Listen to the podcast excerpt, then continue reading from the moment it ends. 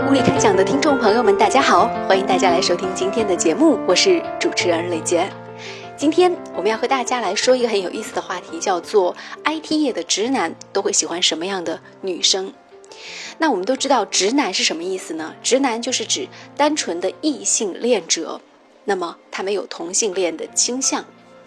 一般呢，我们今天要说到的是 IT 业界的直男，更多指的是。理工科的直男、程序员类似的直男，那么直男会喜欢什么样的女生呢？那么如果说你看上了一个直男，希望他变成你的老公或者男朋友的话，女生该怎么做呢？最近这段时间，我相信大家觉得搜索头条都是翟欣欣和苏亨茂之间的这段前尘往事。为什么说前尘往事呢？因为男生已经跳楼自尽了。这位 IT 业的直男。苏亨茂先生，一位中国在程序员界年轻程序员界也可以排得上是前面位次的一个天才程序员，因为受不了被前妻勒索，最后呢，因为拿不出前妻要的那个一千万，不得不选择了跳楼自杀。而如果说这个钱到位，那么他给前妻前前后后花的钱得有两千三百多万了。那么。为什么苏恒茂会被这位翟星星迷的是完全神魂颠倒呢？这位翟星星又有什么样的魅力呢？如果我们姑且不论事件的前程后果，单纯来看一下翟星星，他在让苏亨茂为他掏钱的这个过程当中使出了什么套路，就会发现，其实他编织的这个网。其实足够足够像一个黑洞。另外呢，他自己也确实知道怎么样去搞定这些 IT 男。从翟星星从他的微信、微博当中抛出来的照片可以看到，他知道男人会有不同的类型，所以呢，在和一些老板在一起的时候，他会选择穿一些粉色连衣裙，或者是花式的连衣裙等等等等。他知道那些呢，可能是老板的最爱。但是，一旦他这一次他的目标变成了一个直男，而且是一个 IT 业界的程序员直男的时候，我们发现翟小姐她的整个穿搭发生了一些变化。首先呢，她会特别去选择一些小碎花的这样的造型。小碎花呢，在很多直男心目当中呢，就是小清新、小可爱的这种代名词。另外呢，也会大胆的使用白色的小碎花和一些，就是看起来非常小家碧玉的这种感觉的衣服。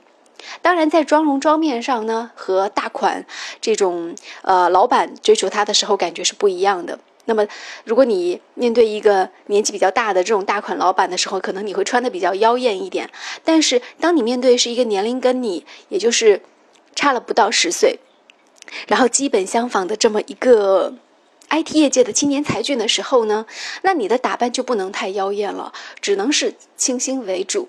所以，我们看到他甚至就是抛出来的照片当中，基本上眼部的妆容都几乎是可以用极淡极淡来形容。那重点呢，就是皮肤的肤质一定要好，肤白貌美嘛，给人感觉就是非常的这种清新。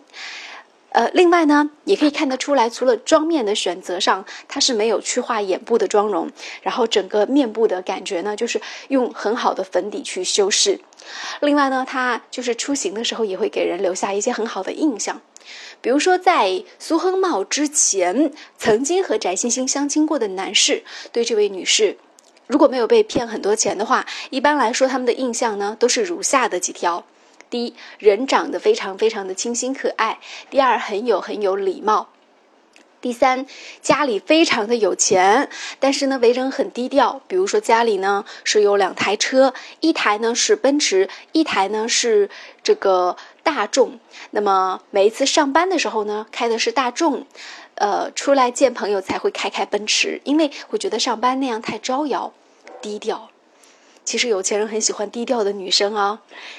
还有呢，就是有钱不会特别的外露，但是呢，会不经意的来显露一下，因为他自己就是拍摄自己住的这个别墅，在北京也有几千万的价值了，所以，而且他出门去吃东西的时候呢，也会去要求要打包这个寿司回来，等等等等，所以这样的感觉就会让很多的这个男士觉得对这个女士印象特别的好，那加之家世又好。对吧？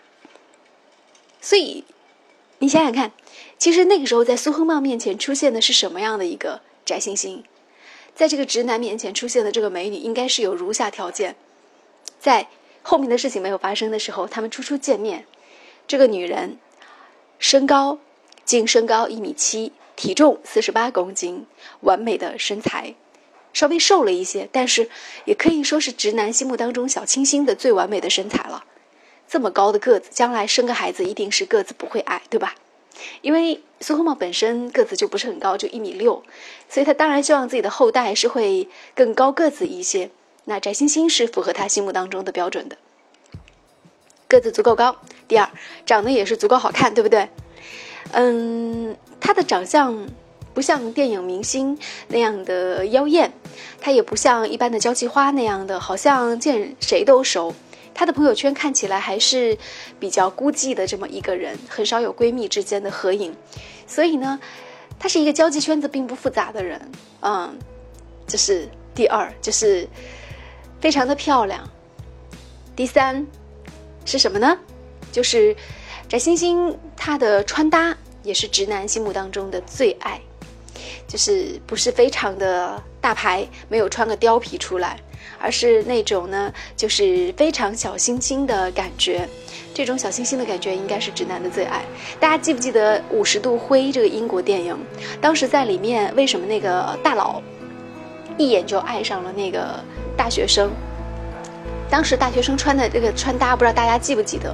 我记得内搭是一件蓝色的碎花，然后外面他当时搭的是一件开衫，这样的一个非常简洁的穿搭，确实。是让这个大佬眼前一亮的标准的学生穿搭，而这样的穿搭其实，在翟欣欣的身上也出现过。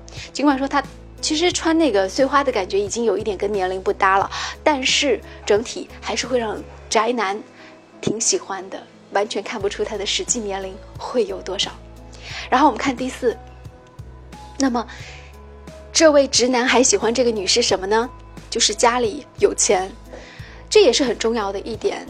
因为有的时候是这样的，比如说我们要去追求一个女生，那我们追求这个女生，大家不要觉得说直男好像说只喜欢社会底层那种大学生，不是的，大学生他可能是玩一玩，就是做做女朋友、谈谈恋爱是可以的。一旦涉及到结婚，其实男人他也是有私心的。我觉得这个是大家可以理解的一件事情，就像所有的女人都希望能够嫁入豪门一样，男人也希望对方是一个。白富美，对不对？如果你不白，然后你不美，你富也可以，有钱也可以，能够至少让我自己翻身。而对方恰恰又是这样的一个既白又美，同时又很富的一个人，在北京能够拥有一个那样的豪宅，住的比自己还要好。所以在这样的情况之下，苏恒茂甚至觉得自己是有一些高攀。人在追求什么样的东西的时候，才会投入更多的金钱呢？很显然就是。当他觉得那个是他更高的一个目标的时候，或者说当他觉得对方条件比自己更好的时候，我举个很简单的例子，比如说，你追求的这个女生是一个工厂里面的一个打工妹，然后家里的条件非常一般，出身农村，那可能你会觉得带她吃一个路边的几十块钱的这种路边摊或者小餐馆，那对方就已经很开心了。但是如果对方是一个富家大千金，而且你看着他开着一辆宝马或者奔驰轿车前来跟你约会，你还敢带他去吃路边摊吗？那你的预算也许就会从当初的这个几十块，然后就变成了一顿饭要吃掉，至少我觉得应该是七八百、一千这样。而且你会觉得这个饭吃的还是挺划得来的，因为你和一个这样的女士在一起吃了一顿饭。人就是这样来判断价值的，这是人心的恶。但是这也是人性的本能，这实在是一件没有办法的事情。苏恒茂也许在追别的女生的时候不会花这么多的钱，但是面对翟星星，他就砸得出这么多的钱，因为他觉得对方作为一个生意来投资的话，都是可以回本的。女生家里这么有钱，结婚了之后两家合成一家，你的钱就是我的钱，你中有我，我中有你。他完全没有想到的是，女生最后是要。吃干榨尽他所有的钱，然后和他离婚。当然，离婚是苏亨茂提出来的，并不是女生提出来的。苏亨茂之所以要提出离婚，就是怕自己所有的财产都被女生榨干。但是实际上，他提出了离婚，对方提出的要求就是离婚条件也是要将他所有的财产都给榨干。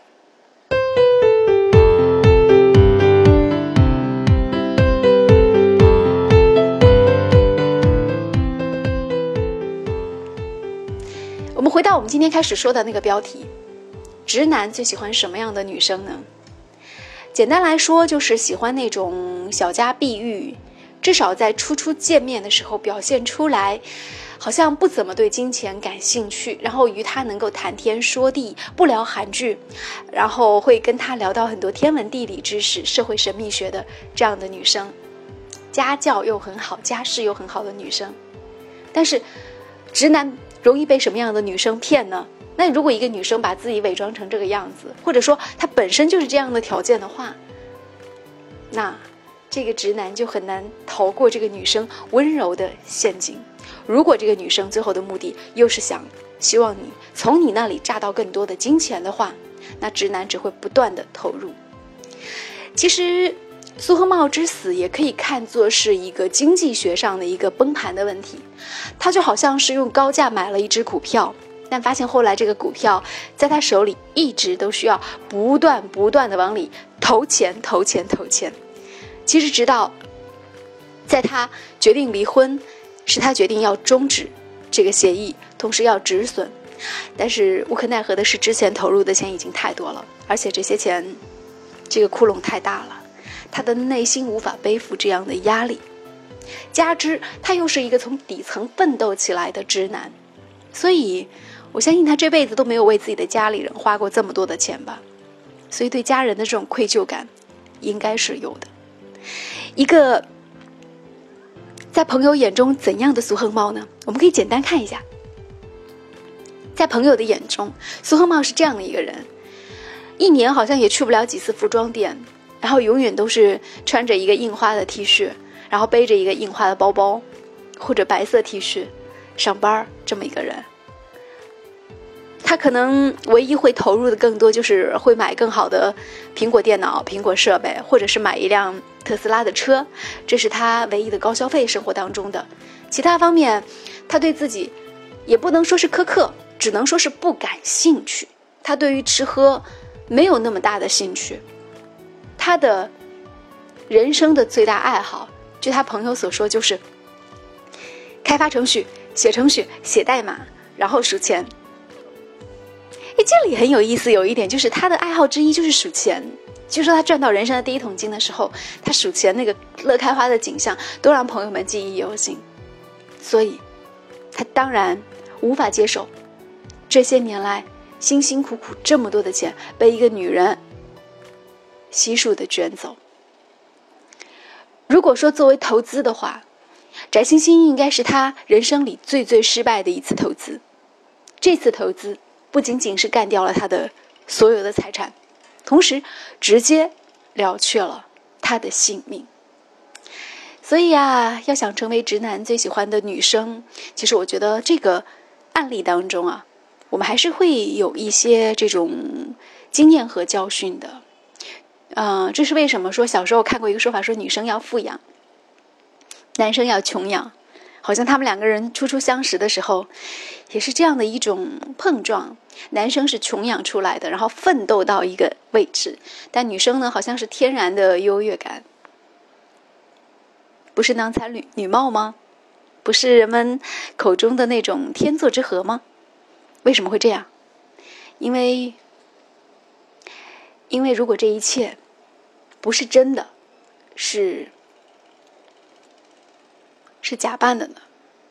如果女生看上的不是你的人，是你的钱；如果女生的白富美的形象的营造，都是通过这样的方式来获得的呢？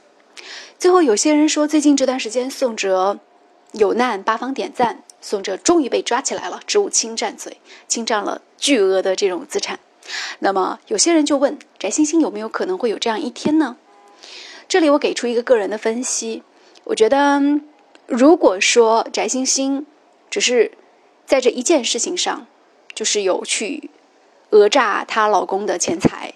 也许从法律的角度上来说，这个说不过去，可可以理解为男女生之间，这个男人跟女人之间的财务之间的一个纠葛。但是，如果说有人可以爆料出来他之前的骗婚经历，并且能够呈堂作案，而且有人能够证明，就是之前啊，那么在他的这个案件当中，还有人协同作案、同伙作案，而且在前面的事例当中都有一起来作案的话，那么他就可以被定性为一个骗婚罪。不过呢，一切还没有特别明朗。呃，这里我特别想说一下。昨天讲了他的那个舅舅叫刘克俭，是公安的一个老师，但是呢，他利用舅舅的身份啊，其实还找这个应该说找苏恒茂要了不少的钱。我再说一下他妈妈的身份，他妈妈叫刘克勤。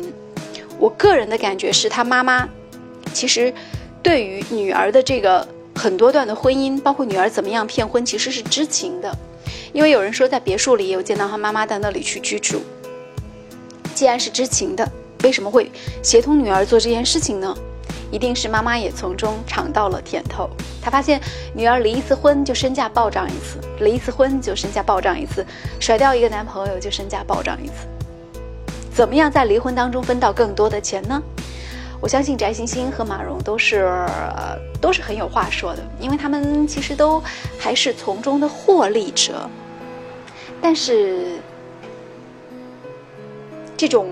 只顾自己逍遥快活，不顾他人死活的做法，至少在道德上，我们是不是应该谴责呢？